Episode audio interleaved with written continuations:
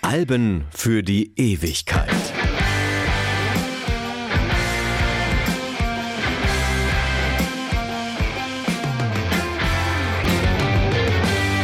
Hallo, ich bin Stefan Kleiber und ich erzähle euch heute etwas über das Album Back to Black von Amy Winehouse, die ihr letztes Konzert am Samstag, den 18. Juni 2011 in Belgrad gibt.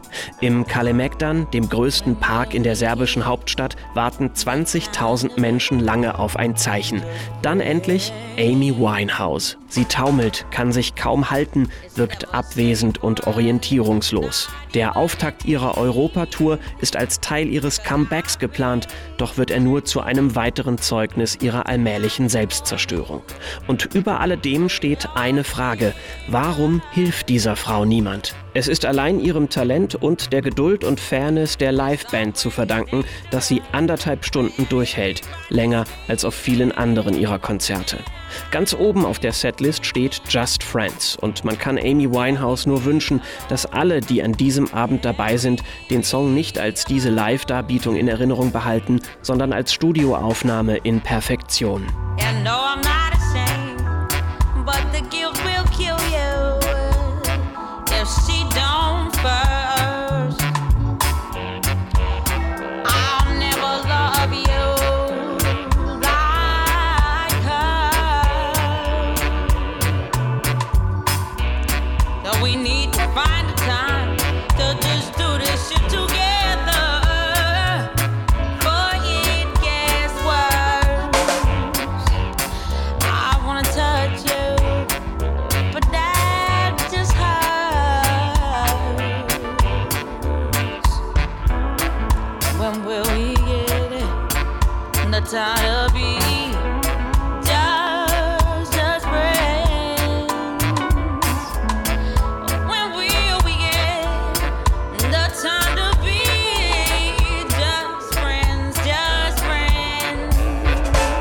Genau fünf Wochen nach dem Auftritt in Belgrad ist Amy Winehouse tot und die Welt entsetzt. Der Grad der Bestürzung überrascht selbst die, die ihr Schicksal nicht völlig verloren geglaubt haben, und das sind viele. Fans wissen, dass ihre Konzerte nun mal so ablaufen können und tragen das Risiko mit. Kalemegdan Park ist der Schlusspunkt, aber jedenfalls kein Einzelfall. Hinzu kommt, auch ohne Drogen und Alkohol ist Amy Winehouse kein Mensch für die Bühne. Vielfach merkt man es ihr an, wie unwohl sie sich fühlt, wenn sie verlegen zur Seite blickt, statt in die Menge einzutauchen. Es heißt, auch deshalb habe sie später getrunken. Eine Beziehung am Rande des Wahnsinns, eine Boulevardpresse ohne Skrupel, ein Leben unter Strom. Als Back to Black im Oktober 2006 erscheint, hat Amy Winehouse alles das schon hinter sich und auf ihrem Album verewigt. Es ist so autobiografisch biografisch wie ein Album nur sein kann, und das ist eine seiner vielen Stärken.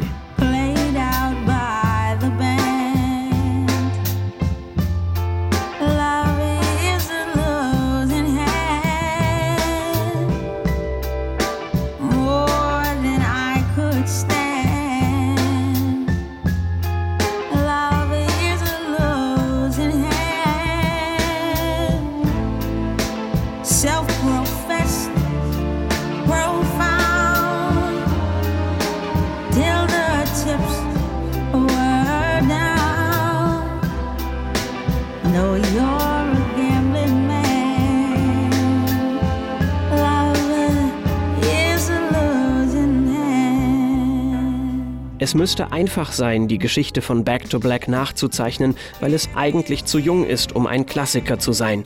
In Zeiten von sozialen Netzwerken und allgemeinem Informationsüberfluss dürfte jedes Detail irgendwo dokumentiert sein. Doch die Angaben widersprechen sich und das hat zumindest teilweise damit zu tun, dass sich nach dem Tod der Sängerin einige ins rechte Licht rücken wollen, um der Frage nach Mitschuld zuvorzukommen. Es ist eine Frage, die nur allzu leicht das Bild von der hilflosen Musikerin Songwriterin und dem skrupellosen Management provoziert, dem Profit wichtiger ist als menschliches Wohlergehen. Doch das wäre im Fall von Amy Winehouse wohl zu einfach gedacht. Sie ist natürlich Opfer äußerer Einflüsse, aber ebenso ihrer eigenen destruktiven Persönlichkeit. Sie verliebt sich in den Videoassistenten Blake Fielder Civil, ein Name, der für Fans heute ein rotes Tuch ist. Unter seinem Einfluss kommt Amy Winehouse mit harten Drogen in Berührung. Es ist die On-Off-Beziehung zu ihm, die sie in ein tiefes emotionales Loch stürzen soll. Ohne die es aber auch einen der bekanntesten Amy Winehouse-Songs nicht gäbe, der dem Album zudem seinen Titel gibt. Back to Black. Der Text ist eine direkte Anspielung auf Feel the Civil, der Winehouse verlässt, um wieder mit seiner Ex-Freundin zusammenzukommen. You go back to her and I go back to black.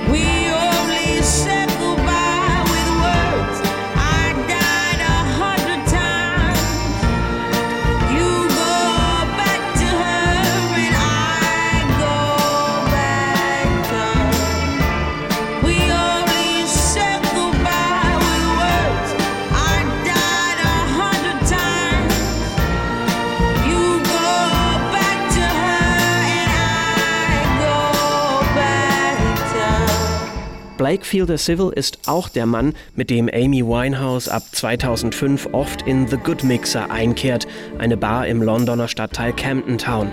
In der Bar gibt es eine Jukebox und mit ihr lernt Amy Winehouse den Motown und Girl Group Sound der 60er Jahre lieben, der für das Album Back to Black so prägend ist. In Kontakt kommt sie mit der Musik dieses Zeitalters schon viel früher. In ihrer Kindheit hört sie oft die Jazzplatten aus der Sammlung ihres Vaters Mitch Winehouse, ein Taxifahrer, der sich später auf der Welle des Erfolgs seiner Tochter auch an seiner eigenen musikalischen Karriere versuchen wird.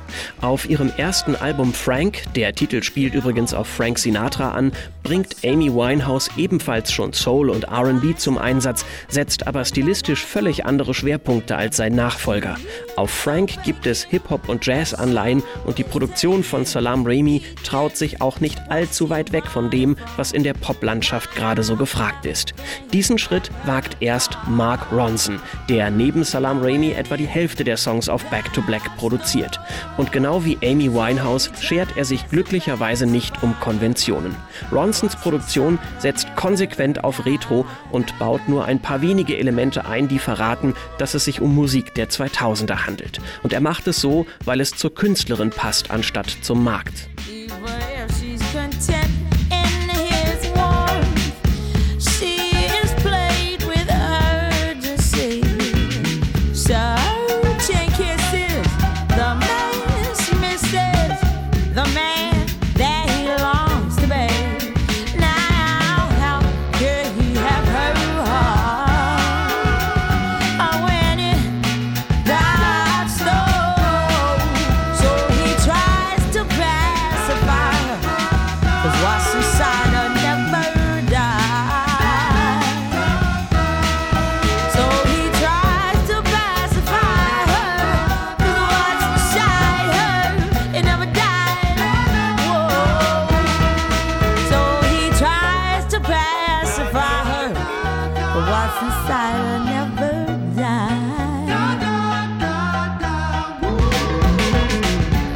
Das Verhältnis zu Mark Ronson ist ein besonderes, auch wenn es wie alles bei Amy Winehouse nicht ohne Komplikationen besteht. Ronson gefällt ihre direkte Art, in der sie sich ihm mitteilt, wenn ihr sein Mix nicht gefällt. Sie sagt es so, wie sie auch ihre Songtexte schreibt. Künstlerin Amy und Person Amy, das ist eine vernachlässigbare Unterscheidung. Einmal gehen die beiden auf der Spring Street in New York City spazieren. Amy Winehouse ist seit etwa einer Woche in der Stadt, wo ein Großteil der Aufnahmen für Back to Black entsteht.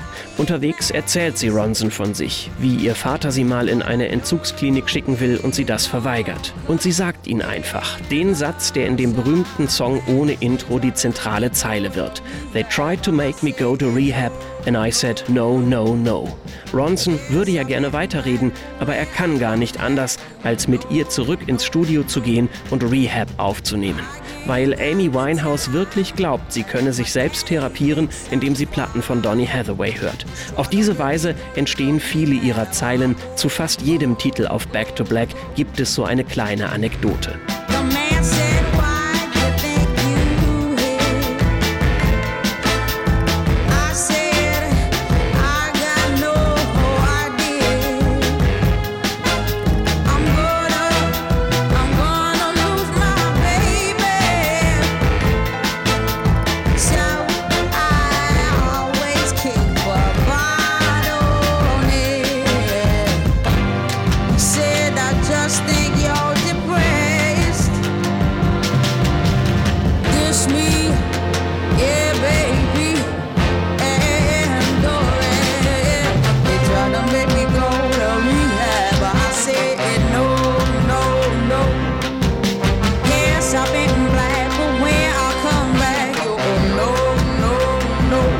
Kann den Erfolg des Albums durchaus als Überraschung sehen, auch weil dafür verhältnismäßig wenig Werbung gemacht wird. Vor allem aber hat die Poplandschaft nicht gerade auf eine Rückkehr des British Soul gewartet und sieht zu dieser Zeit noch ziemlich anders aus.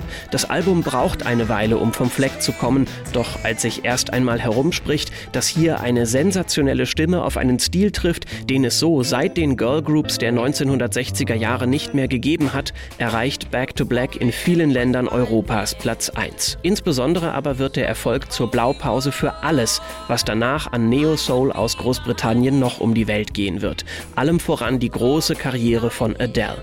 Amy Winehouse hat Musikerinnen wie Duffy und Emily Sandé den Boden bereitet. Sie hat Lana Del Rey, Lady Gaga und viele andere inspiriert. Und es ist schwer zu sagen, ob das alles in gleichem Maße so wäre, wenn sie heute noch am Leben wäre. Der Gedanke ist müßig, aber reizvoll, wie ihre eigenen Songs heute klängen. Denn eins ist sicher, mit Back to Black hätten sie wenig zu tun. Schon 2008 auf ihrer Ska-EP zeigt sie, dass sie musikalisch schon wieder neue Horizonte erschließen will.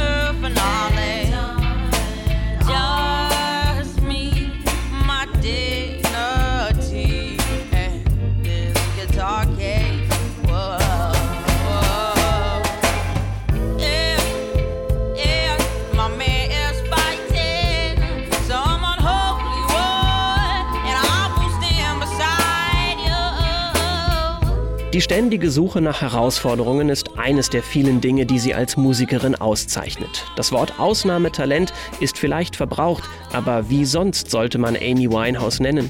Die Stimme klingt immer erfahrener als sie selbst. Wer hätte auf Frank schon vermutet, dass sie zu einer damals 19-Jährigen gehört? Die Songs voller Leben und Leiden zum größten Teil von ihr selbst komponiert. Über die ganze Tragik ihrer Geschichte wird das manchmal vergessen, dass Amy Winehouse im Herzen auch eine hervorragende Jazzmusikerin Musikerin ist. Ihre Lieder sind auch später nie ganz frei von diesen Einflüssen und es das heißt, sie habe sie live nie zweimal auf dieselbe Weise gesungen.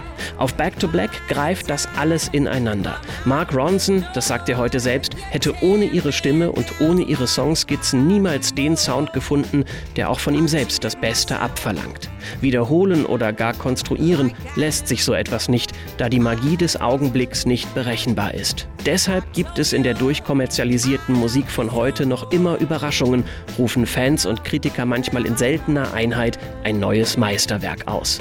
Ronson sagt, manchmal stehen die Sterne günstig und dann passiert es einfach.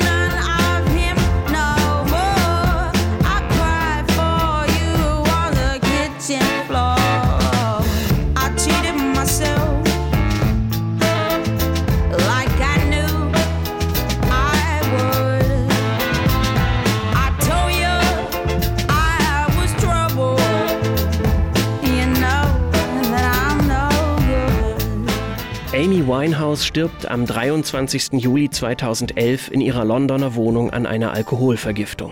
Die Blutuntersuchung ergibt 4,16 Promille. Wenige Tage vorher tritt sie überraschend als Gast auf einem Konzert ihrer Patentochter Dionne Bromfield auf, in verhältnismäßig guter Verfassung. Es ist das letzte Mal, dass man sie in der Öffentlichkeit sieht. Drei Wochen lang soll sie trocken gewesen sein. Von harten Drogen war sie nach eigener Aussage schon deutlich länger los. Ihr Tod ist, nach allem, was man über die Umstände weiß, ein Unfall. In den unzähligen Nachrufen formulieren schon damals wenigstens einige ihre Hoffnung, dass irgendwann nicht die Skandale und Exzesse von Amy Winehouse übrig bleiben werden, sondern ihre Kunst. Die Erinnerung an eine in jeder Hinsicht außergewöhnliche Musikerin. Möglicherweise ist erst jetzt, nicht ganz 15 Jahre nach Back to Black, der richtige Zeitpunkt dafür.